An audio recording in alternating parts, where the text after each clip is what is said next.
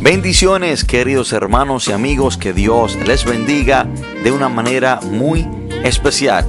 Bienvenidos a su podcast Radio Monte Carmelo, donde será bendecido en gran manera.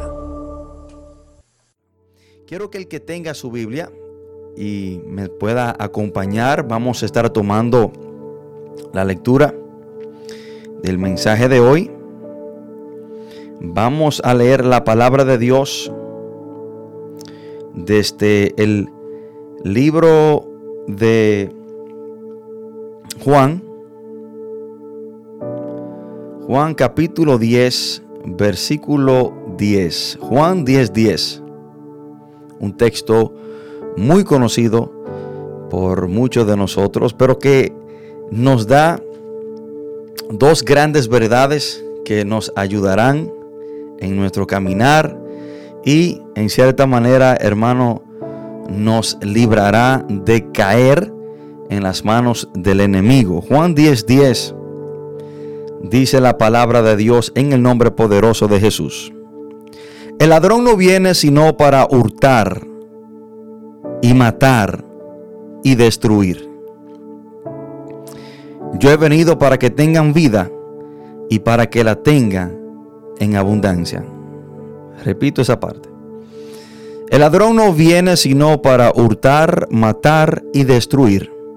Y yo he venido para que tenga vida y para que la tenga en abundancia. Oremos, Padre, en el nombre poderoso de Jesús. Te adoramos Dios, te bendecimos, te exaltamos y te glorificamos. Señor, solamente usted, Dios de la gloria, es digno de recibir toda la gloria, toda la alabanza, toda honra, porque tú, oh Dios, eres merecedor de ella. Padre, en el nombre poderoso de Jesús, te presento a cada persona que ha de escuchar este mensaje, para que sea usted, Señor, abriendo sus entendimientos, sus corazones, para que usted trate con cada persona de una manera especial Oh Dios eterno, solamente usted conoce las necesidades de ellos.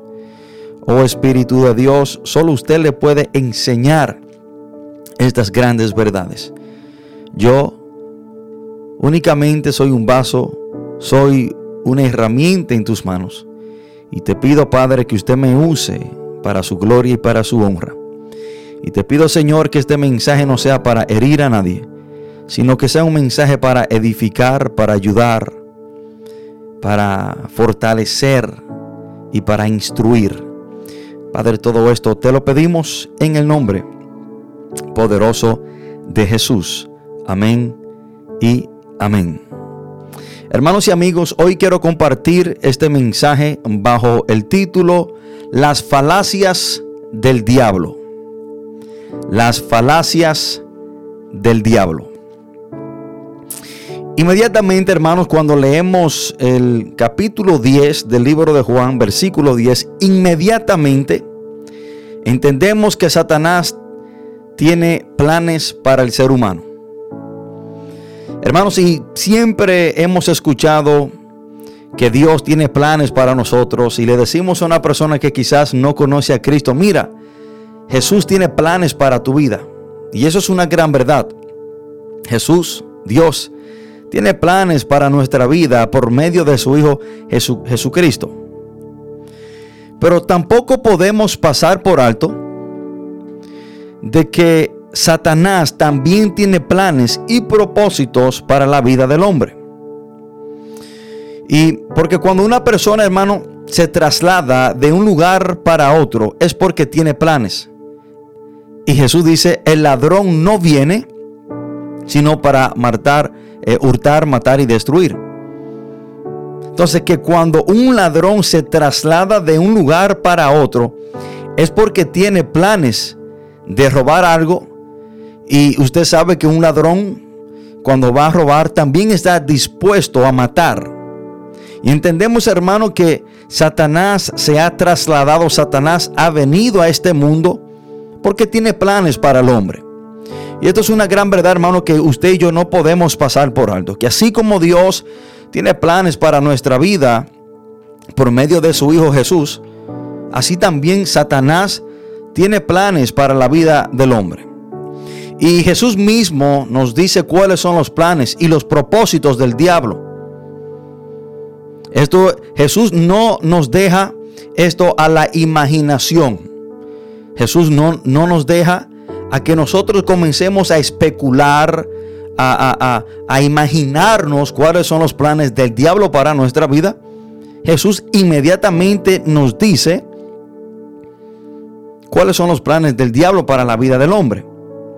Hermano, por lo tanto, debemos de estar seguros que el diablo no tiene ningún otro propósito, no tiene ningún otro plan para el ser humano que no sea robar, matar y destruir. De ahí es que cada persona debe tener pendiente que aunque el diablo te ofrece algo que en el mismo momento aparenta bueno, aparenta ser beneficioso y aparenta de que usted va a recibir algún beneficio o provecho, en ese momento, cuando Él se lo presenta, usted debe de saber que el final propósito de todo lo que el diablo te presenta, de todo lo que el diablo te ofrece, aunque en el momento mismo se vea como bueno y beneficioso, al fin y a cabo, los planes y los propósitos del diablo, de todo lo que Él te ofrece, te da y te permite tener, es para robar, matar y destruir. Y esto es algo que usted y yo debemos de que muchas personas han caído en esta estrategia, en este plan del diablo. El diablo le presenta cosas en una bandeja de plata. Se la presenta muy bonita y se la presenta como que no es nada malo y como que va a conseguir ciertos beneficios detrás de eso. Pero aunque usted lo vea así en ese momento, entienda y aunque usted quizás reciba ciertos beneficios o reciba algunas cosas buenas detrás de eso, el final propósito de lo que el diablo te da es para matarte, destruirte y robar lo que tú tienes. Hermano, y es que Satanás no tiene nada más que ofrecer que estas cosas. Satanás no ofrece algo sin al final conseguir hacer una de estas tres cosas. Todo lo que el diablo te da es con el final propósito de robar, matar y destruir. Y así como Jesús se mueve con propósitos, así también Satanás se mueve con propósitos. Hermanos, los propósitos por los cuales Satanás se mueve lo vemos en este versículo. Pero también, hermano, los propósitos por el cual Jesús se mueve, también lo vemos en este versículo. Jesús dijo que sí, el diablo ha venido. El diablo vino a robar, matar y destruir. Pero yo también vine. Pero Jesús también vino al mundo. Y él lo dice en la última parte de este versículo.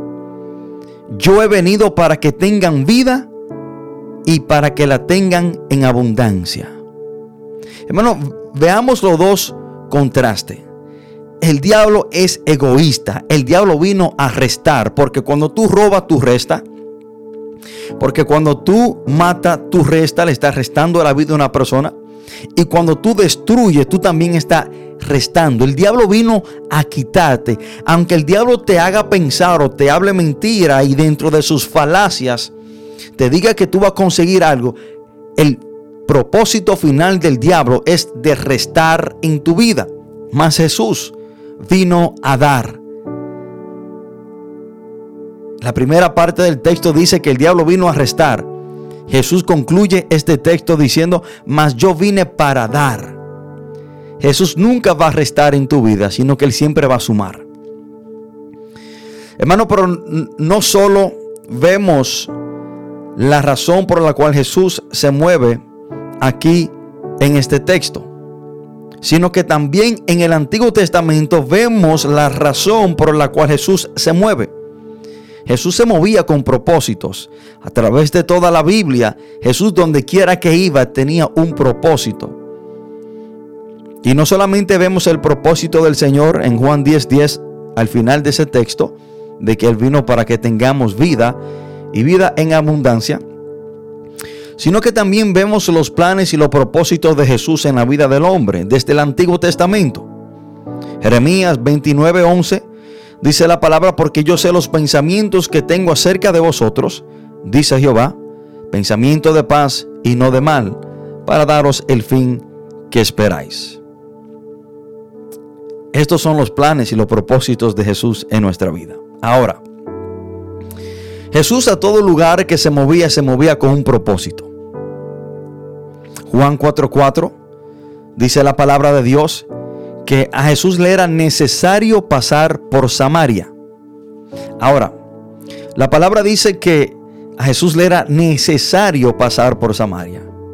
Y entendemos, hermano, que la misma mujer samaritana, ahí en un, par de versículos más en adelante, dice que los judíos y los samaritanos no se llevaban entre sí, había un problema, había una enemistad entre ellos. Pero aún, dice la palabra, que a Jesús le era necesario pasar por Samaria. ¿Y cuál era la necesidad de Jesús? ¿Por qué Jesús se movió a Samaria? Bueno, él tenía un propósito por el cual, aunque él siendo judío y los samaritanos no se llevaban bien, Jesús necesitaba pasar por ahí. ¿Cuál era el propósito por el cual Jesús se movió y tuvo que traspasar por Samaria? Bueno, ahí había una mujer la cual tenía una necesidad espiritual tremenda. Ahí había una mujer que necesitaba recibir el perdón y el amor de Dios. Ahí había una mujer que tenía un vacío en su corazón la cual pensaban que los hombres lo iban a llenar. Y había tenido cinco y más el sexto marido que tenía aún no era el de ella. Jesús se movió y tuvo que traspasar por Samaria para liberar, para llenar el vacío que había dentro del corazón de esta mujer. Por lo tanto, vemos, hermanos, que Jesús se mueve con propósitos. Y los propósitos del Señor es de dar vida y vida en abundancia. También vemos lo mismo en la historia del endemoniado Gadareno. Dice la palabra en Marcos capítulo 5 que inmediatamente Jesús se desmonta de la barca, a su encuentro viene un endemoniado. Jesús traspasa el mar y llega a la región de Gadara con un propósito de liberar a este hombre endemoniado. Entonces, hermanos, vemos que Jesús se mueve con propósitos en la vida del hombre. Pero no podemos pasar por alto que Satanás, el enemigo, también se mueve con propósito. Donde Satanás llega, a la vida que Satanás llega, llega con el propósito de robar, matar y destruir.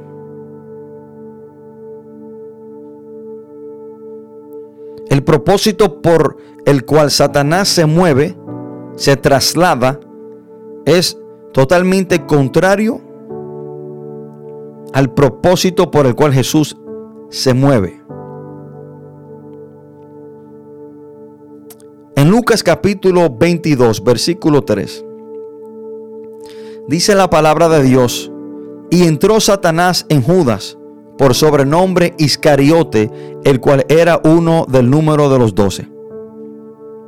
Desde que Satanás entró en la vida, al corazón de Judas, Satanás ejecuta la razón por la cual él se movió y entró a la vida, al corazón de este hombre. Dice la palabra de Dios en Lucas 27:5 que Judas Iscariote se ahorcó. Ahí vemos el cumplimiento de Juan 10:10.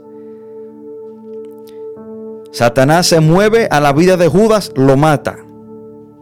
Jesús se mueve a la vida del endemoniado Gadareno, lo liberta y le da vida. También en la mujer samaritana. Entonces, hermanos, debemos de entender, debemos de reconocer cuáles son los planes y los propósitos del diablo. Jesús se mueve con propósitos, pero así también el enemigo se mueve con propósitos. Y sus propósitos son de robar, matar y destruir. Ahora, ya que sabemos que Satanás vino a robar, a matar y a destruir, debemos de preguntarnos, ¿cómo Él logra estos tres propósitos? Ya que le expliqué que Satanás vino y viene con un propósito, y los propósitos del diablo son de matar, hurtar y destruir, pero debemos preguntarnos cómo el diablo logra cumplir sus planes y sus propósitos en la vida del hombre. Y aquí vamos a entrar en, el, en, en la enseñanza. ¿Cómo el diablo mata? ¿Cómo el diablo hurta? Y muchos creen que Satanás mata. Creen que Satanás anda por ahí con una 9 milímetros en la mano matando a las personas. Personas que creen que Satanás anda por ahí con un colín o un machete o una hacha en la mano cortándole la cabeza a las personas. No, hermano. Satanás es más astuto que esto. Él es más, en cierta manera, inteligente que esto. Satanás no anda matando a las personas con un arma de fuego, con una M16. Hoy vengo a decirte la verdad que el diablo no quiere que tú sepas. Hoy vengo a decirte la verdad que el diablo no quiere que tú sepas. Hermanos, hoy vengo a decirte cuál es el arma más frecuentemente usada por Satanás para robar, matar y destruir. El enemigo mata hermano, por medio de las falacias. El enemigo mata por medio de las mentiras. Satanás ha venido a matar, pero ¿cómo el diablo mata? El diablo mata por las falacias y las mentiras. Las falacias del diablo matan. Hermano, el arma más usada por el diablo es la mentira de la manera que Satanás mata es por medio de la mentira, de las falacias. Por lo tanto, no debemos ni podemos caer en sus falacias, en sus mentiras, porque esta es el arma que él usa. Ahora, para muchos que quizás no sepan cuál es el significado de la palabra falacia, falacia es un argumento, o perdón, una argumentación o razonamiento que parece válido a simple vista, pero no lo es. Eso es una falacia. Es un argumento o un razonamiento que a simple vista, cuando usted lo escucha a simple vista, le parece válido, pero cuando usted se detiene, lo analiza y piensa bien, no lo es. Así es que el diablo mata, por medio de falacias. El diablo te dice cosas que parecen válidas, que parecen buenas, que parecen correctas, pero no lo son.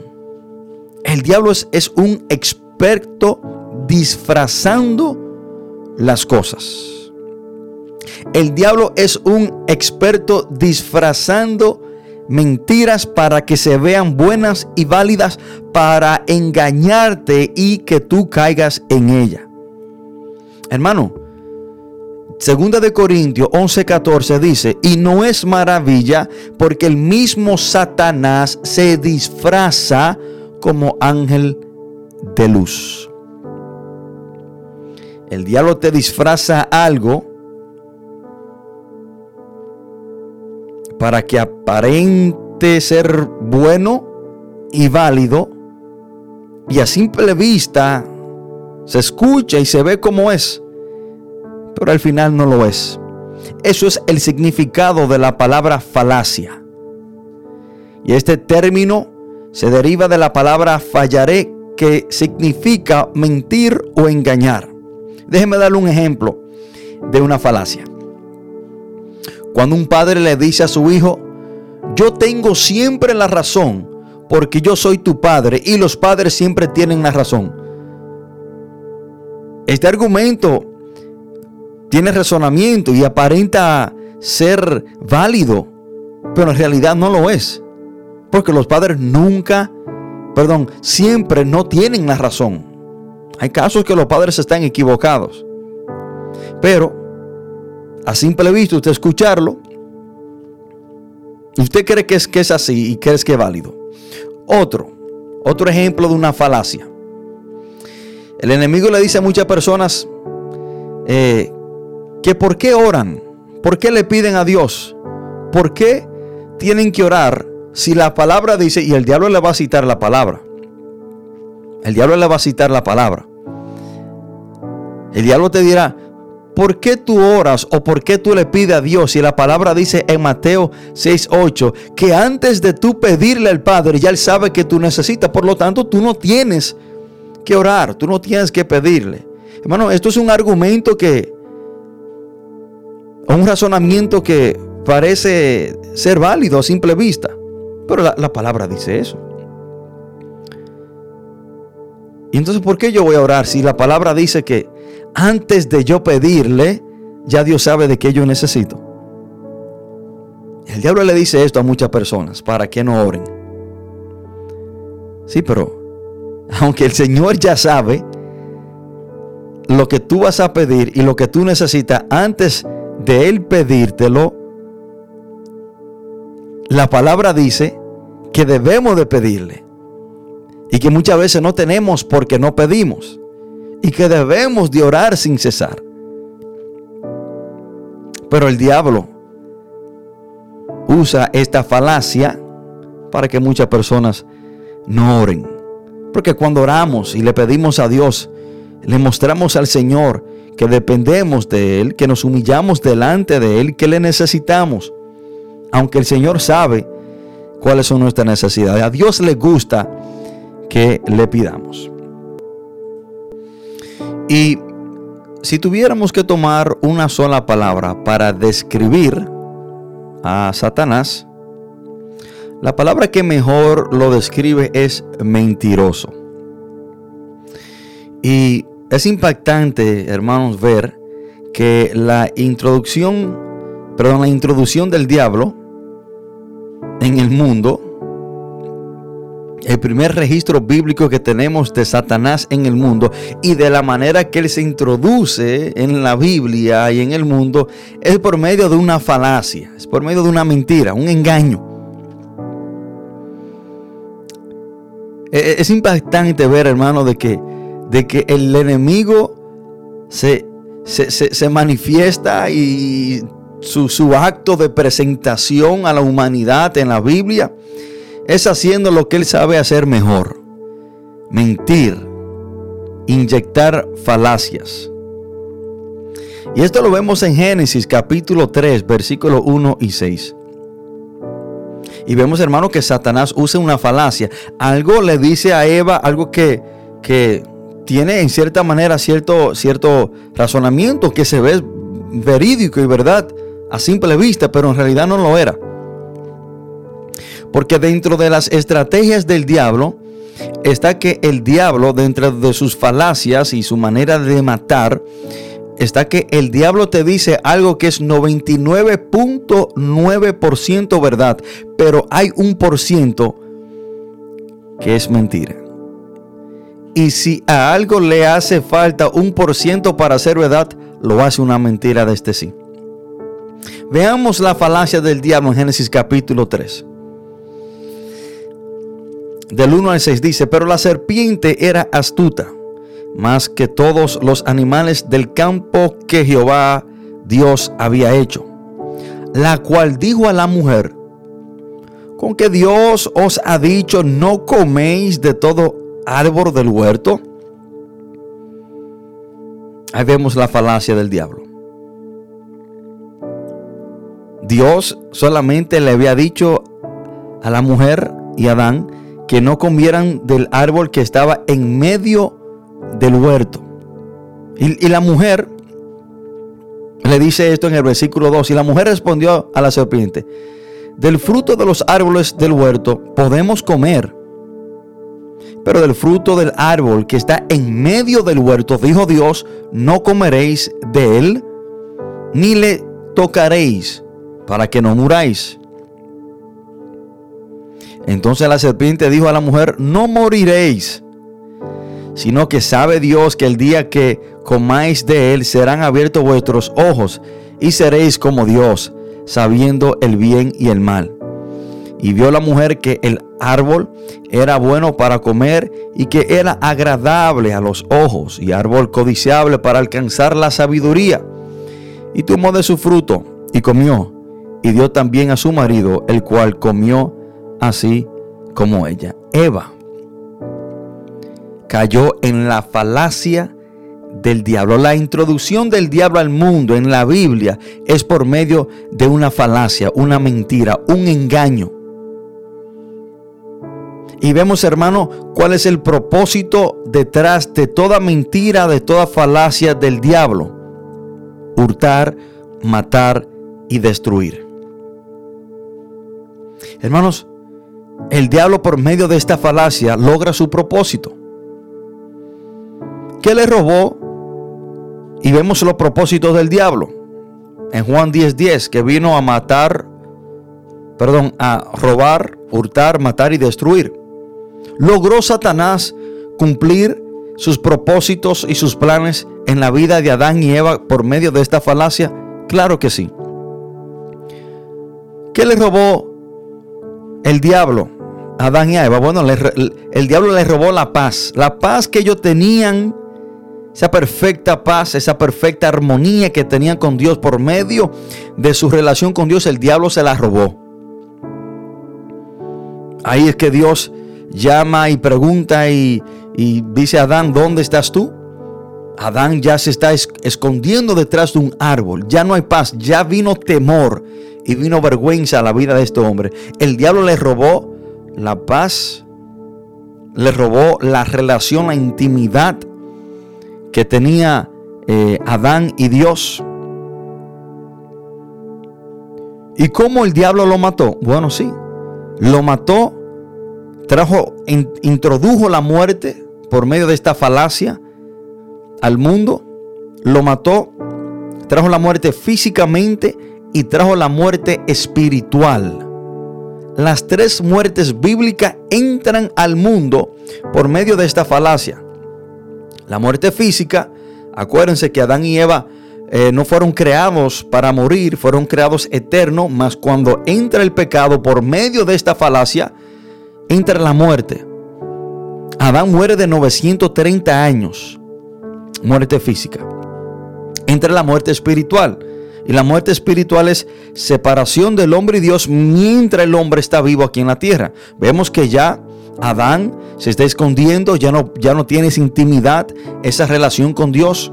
Y también entra la muerte eterna por el pecado. Satanás, por medio de esta falacia, cumple sus planes y sus propósitos en la vida de Adán y Eva. Ahora, Hermano, ¿por qué podemos estar seguros que el enemigo es un mentiroso? ¿Por qué podemos estar seguros que la estrategia que el diablo usa para matar es por medio de la mentira, las falacias? Y yo creo que la mejor razón por la cual debemos y podemos estar seguros de esto es porque Jesús mismo lo dijo. Notemos lo, lo que dice Jesús de Satanás. Notemos cómo Jesús se refiere al diablo en Juan 8, 44. Miren lo que Jesús dijo. Vosotros sois de vuestro padre el diablo, y los deseos de vuestro padre queréis hacer el que ha sido homicida desde el principio y no ha permanecido en la verdad, porque no hay verdad en él. Cuando habla mentira, de suyo habla porque es mentiroso y padre de mentira. Jesús aquí, hermano, nos da una clara descripción de quién es el diablo. Jesús le estaba diciendo esto a un grupo de judíos que lo querían matar. Un grupo de judíos que querían apedrar a Jesús porque Jesús le decía que él era el enviado de Dios, que él era el Hijo de Dios. Por lo tanto, ellos no le creían y lo querían matar. Ellos le dicen a Jesús que ellos sí eran hijos de Abraham. En cierta manera diciendo que ellos sí eran hijos de Dios. Y Jesús le dice, ustedes son hijos de su padre el diablo. Y los deseos de vuestro padre queréis hacer. Jesús le está diciendo que así como el diablo quería, vino a matar, ellos querían cumplir y hacer los deseos del diablo, que era matar a Jesús también. De aquí es que vemos que Jesús da esta descripción y que el diablo es mentiroso desde el principio, desde Génesis, desde cuando le habló mentira Adán y a Eva, y que él es homicida y por medio de la falacia trajo muerte al mundo. Y Jesús le está diciendo, ustedes son hijos del diablo. Ahora, ¿por qué Jesús le dice a estos judíos que ellos eran hijos del diablo y que el padre de ellos era Satanás? Bueno, porque ellos estaban imitando al diablo. Y aquí debemos de hacer una pausa, hermano. Cuando una persona imita al diablo, cuando una persona sigue los ejemplos del diablo, hace lo que el diablo hace, es muy probable que sea hijo del diablo. Y usted quizás se está preguntando, pero ¿cómo, ¿cómo así? Bueno, claro. Porque des en cuenta que los hijos, por lo normal, imitan a su padre. Jesús le está diciendo que ellos eran hijos del diablo porque lo estaban imitando en que querían matar a Jesús. Y así como el diablo mató desde el principio, así ellos también querían matar. Si usted quiere algún día preguntarse, ¿yo soy hijo de Dios o soy hijo del diablo? Y vemos, hermanos, que aquí el diablo tiene hijos. Y Primera de Juan 3:8 también habla de esto, hermano. De los hijos de Satanás.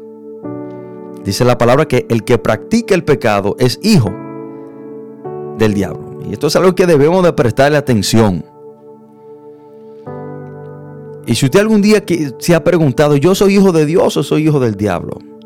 Bueno, ponte a meditar a quién tú estás imitando. Si tú eres mentiroso, si tú, si tú estás lleno de odio, de envidia, de rencor, si lo que tú practicas es la mentira, bueno, por tu fruto te conoceréis, dice la palabra.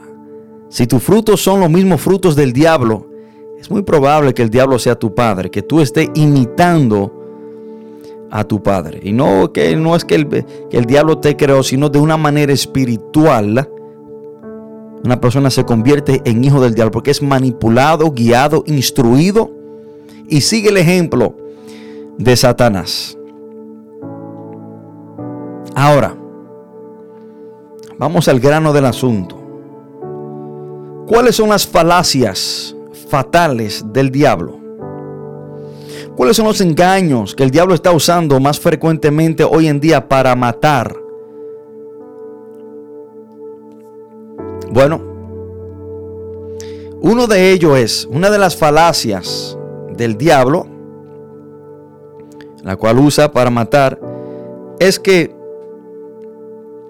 le dice a las personas que ellos son buenos. El diablo le dice al hombre, no, no, tú, tú eres una buena persona tú eres bueno.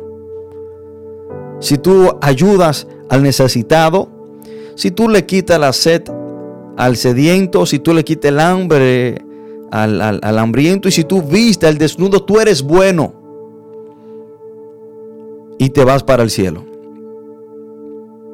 Tú eres bueno, tú, tú, no necesitas el perdón de Dios, tú no necesitas arrepentirte porque tú eres bueno. Las obras que tú haces son buenas y esas obras te van a llevar para el cielo porque tú eres bueno. Y Dios es bueno. Y el diablo le inyecta esta falacia. Y, en cierta manera, a simple vista, dice Juan, pero si Dios dice que le quitemos el hambre y si Dios nos llama a ser bueno, si yo me muero siendo bueno, me voy para el cielo. Bueno, A simple vista se ve bien. Pero la palabra dice en Efesios 2, 8 y 9, porque por gracia soy salvo, por medio de la fe. Y esto no de vosotros, pues es don de Dios, no por obras, para que nadie se gloríe. Usted podrá ser el hombre más bueno, el hombre más dadivoso. Usted podrá ser el hombre más bondadoso. Pero si no deposita su fe en Cristo, si no recibe a Jesús como su Señor y Salvador, se va a morir siendo bueno, pero va a terminar en el infierno. Pero dentro de las muchas falacias del diablo, es que Él le dice a la gente, si tú eres bueno, te irás para el cielo. Y déjeme decirle, hermano, que el infierno está lleno de gentes buenas que se murieron sin recibir a Cristo Jesús como su Señor y Salvador, ser perdonado de sus pecados. Y por eso terminaron ahí. Ellos siendo buenos, buena persona. Personas, hermanos, que quizás no le hacían daño a nadie. Personas muy bondadosas, personas muy activas en la obra comunitaria pero es que no somos salvos por obra. Porque si si fuésemos salvos por obra, en vano murió Cristo en la cruz del Calvario. Si yo puedo ser salvo por las buenas obras, mi hermano y mi amigo, en vano vino a Jesús a morir una muerte tan sangrienta, tan dolorosa en la cruz del Calvario. Dentro de las muchas falacias del diablo está esta que si tú eres bueno, te irás para el cielo. Segunda falacia fatal del diablo. El diablo le ha hecho pensar y, le ha dicho a muchas personas que todos somos hijos de Dios. Que todos somos hijos de Dios, que todo, toda, toda persona en el mundo es hijo de Dios. Y en realidad, hermano, esto es una falacia del mismo diablo. Todos no somos hijos de Dios. Todos somos una creación de Dios, de acuerdo a Colosenses capítulo 1, versículo 16, donde la palabra registra que todo fue creado por Jesús, por Él y para Él. Todo lo invisible como lo visible. Ahora, todos somos una creación de Dios, pero no todos somos hijos de Dios nos convertimos en hijo de Dios cuando dice la palabra de Dios en Juan 1.12 que cuando creemos en Él, en Cristo Jesús, se nos da la potestad, se nos da el derecho de convertirnos hijos de Dios. Hermano, el derecho para nosotros convertirnos y ser llamados hijos de Dios es cuando la sangre de Cristo nos cubre y nos limpia de todo nuestro pecado. Y acuérdense que si Cristo Jesús es el Hijo de Dios y lo que hace un hijo, hijo de su padre, es la misma sangre. Ahora, cuando Cristo derrama esa sangre en la cruz del Calvario y nos cubre a nosotros, ya nosotros tenemos la misma sangre que nos convierte hijo del Padre. Hermanos, solamente se nos da la potestad. Hay un, ese derecho se, se nos otorga por medio de la obra redentora de Cristo Jesús en la cruz del Calvario. Usted no es hijo de Dios si usted no ha depositado su fe en Cristo Jesús y si usted no se ha arrepentido de sus pecados y se ha convertido a Cristo. Solamente usted es una creación. Y entendemos, hermano, que la herencia del Padre es solamente para los hijos.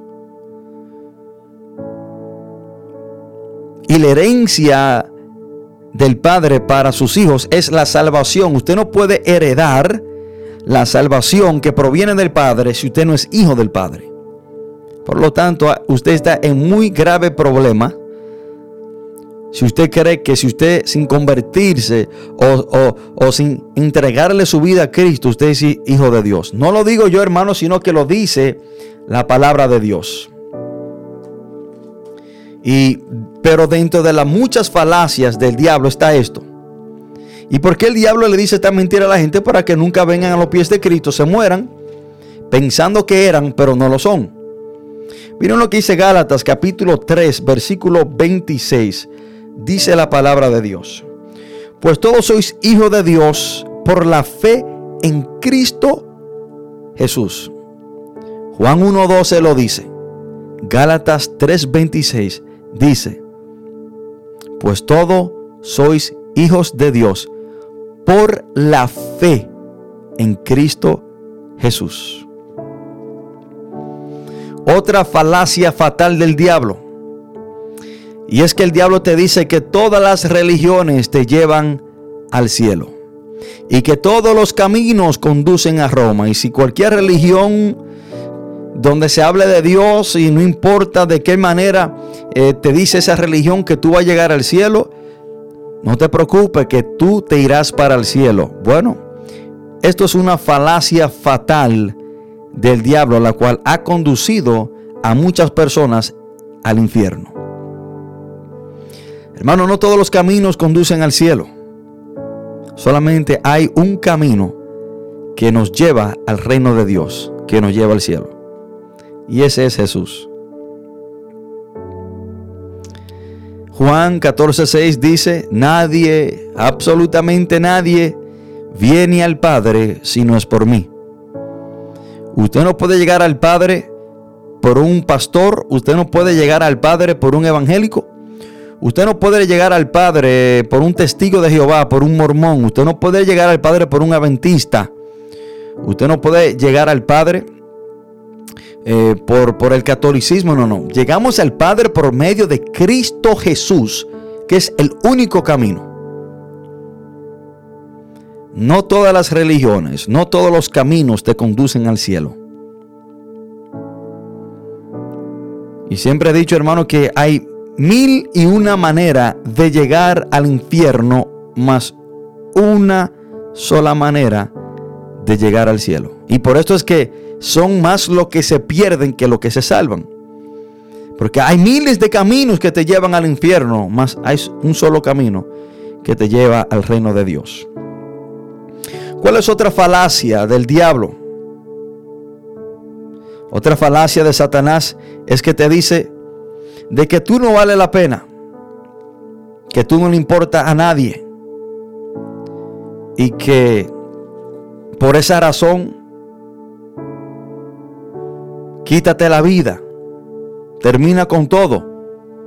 Tú ni a Dios le importa.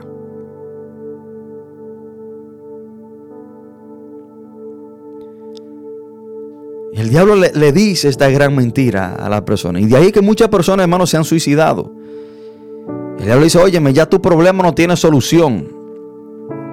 La única solución tuya es quitarte la vida, es matarte. Tú no le importa a nadie.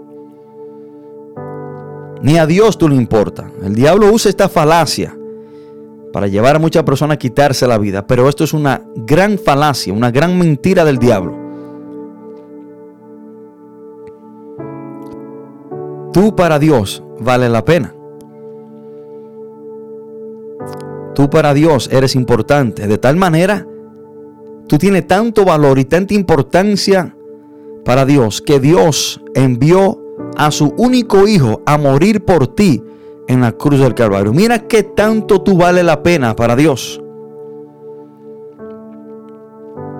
Cuando Cristo murió en la cruz del Calvario, murió por ti, específicamente por ti.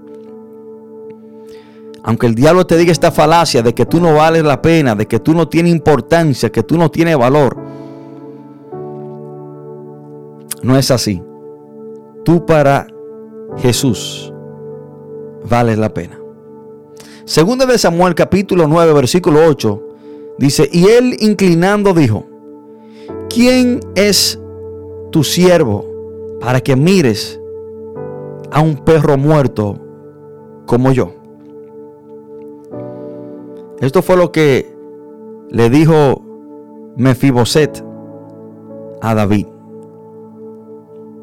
Hay personas que piensan así de sí mismos que no tienen valor, que un perro muerto vale más que ellos, o que se consideran como un perro muerto.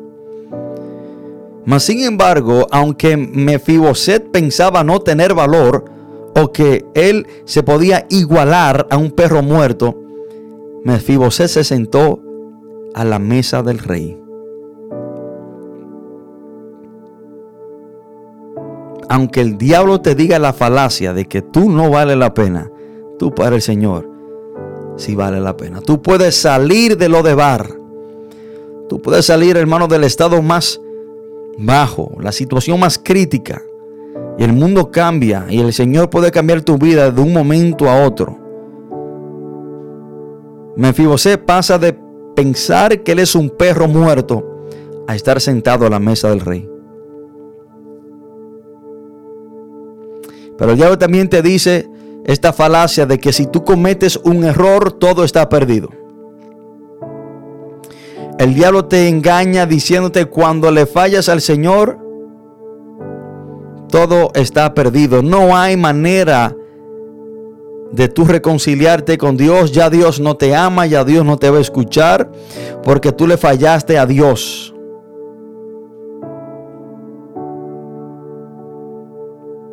El diablo pone dudas y estos pensamientos en tu, en tu cabeza.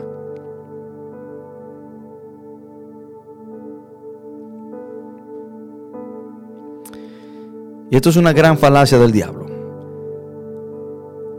De que si tú pecas, que si tú le fallas al Señor, ya todo está perdido. Mentira. La palabra dice, hermano, que si confesamos nuestro pecado, tenemos abogado para con Dios a Cristo que nos perdona. Y somos perdonados. Y cuando nos arrepentimos de corazón y le damos la espalda a ese pecado, el Señor nos perdona. El Señor te levanta. Si fuera así, ningún ser humano pudiera tener la oportunidad de entrar al cielo porque constantemente le fallamos al Señor. Marco 16, 7 dice, pero id, decir a sus discípulos y a Pedro, que Él va delante de vosotros a Galilea. Allí le veréis como os dijo. Después que Pedro le falló al Señor, lo negó tres veces y maldijo en el acto mismo. Pedro le volvió a ver. El Señor le perdonó. Incluso lo puso como el pastor de la primera iglesia, de la iglesia primitiva, cuando el Señor le dijo, Pedro, si me amas, cuida mis ovejas. Pedro falló, pero no todo estaba perdido. Este hombre se arrepintió, reconoció que estaba mal, Cristo Jesús le perdonó y aún comió con él después de Pedro fallarle. Acuérdense que después que Pedro falla, se va a pescar. Ahí el Señor se le aparece en la playa. Y cuando ellos llegan, el Señor está asando unos peces. Comieron juntos. Miren qué manera más bonita de reconciliarse tiene el Señor con sus siervos. Si tú le fallas al Señor, todo no está perdido. Arrepiéntete, levántate y sigue peleando porque larga batalla te resta. Hermanos y amigos, debemos de entender que no podemos caer en las falacias del diablo y que el diablo es mentiroso y que todo lo que sale de la boca del diablo es una mentira. Es imposible de que el diablo diga una verdad al 100%. Escuchen esto, hermano. Así como es imposible de que Cristo mienta, así es imposible de que el diablo diga una verdad al 100%. El diablo dice verdades a media. Y una verdad a media es una mentira. Y cuando la palabra dice que de la abundancia del corazón habla la boca, eso en cierta manera podemos aplicárselo a Satanás. Porque todo lo que está en el corazón de Satanás, todo lo que el diablo piensa, maquina, es una mentira. Y de ahí es que sale todo de su boca, del corazón, mentiras, mentiras tras mentiras. Y, y cuando habla mentira, de sí mismo habla, dijo Jesús. Es el padre, es el papá de la mentira. Hermanos y amigos, que Dios le bendiga, que Dios le guarde. Y les acuerdo a no caer en las falacias del diablo. Y, acuérdense, el significado de la palabra falacia es algo que a simple vista tiene cierto razonamiento o tiene cierta verdad, pero al fin y al cabo no lo es. Es un disfraz. Hermano, que Dios le bendiga, que Dios le guarde. Y quiero llamar a, las personas que me están escuchando, si hay alguno que quizás no sea creyente y que quiera recibir a Cristo Jesús como su Señor y Salvador en esta hora, y que haya entendido que quizás el diablo le ha hablado alguna mentira, pero hoy ha entendido que son falacias del diablo para matarte, destruirte. Y hoy usted quiere entregarle su vida a Cristo Jesús y de la única manera en la cual usted se hará libre de la mentira del diablo es recibiendo la verdad, la cual es Cristo Jesús. Y en este momento te voy a invitar a que haga esta oración. Si así usted siente entregarle su vida a Jesús. Ahí donde está sentado, incline su rostro, cierre sus ojos si puede hacerlo y repita esta oración. Padre, en el nombre poderoso de Jesús, te pido perdón por todos mis pecados. Reconozco que soy un pecador, que he hecho lo malo, pero hoy me arrepiento y te pido perdón. Señor, yo reconozco que el diablo me ha mentido, me ha engañado. Y por eso hoy renuncio a todas las maquinaciones, estrategias y planes del diablo para mi vida. Yo confieso que Jesús murió y resucitó al tercer día y está sentado a la diestra de Dios. Gracias Señor por hoy perdonarme y recibirme como tu hijo o como tu hija. Padre, todo esto te lo pedimos en el nombre poderoso de Jesús. Amén y amén.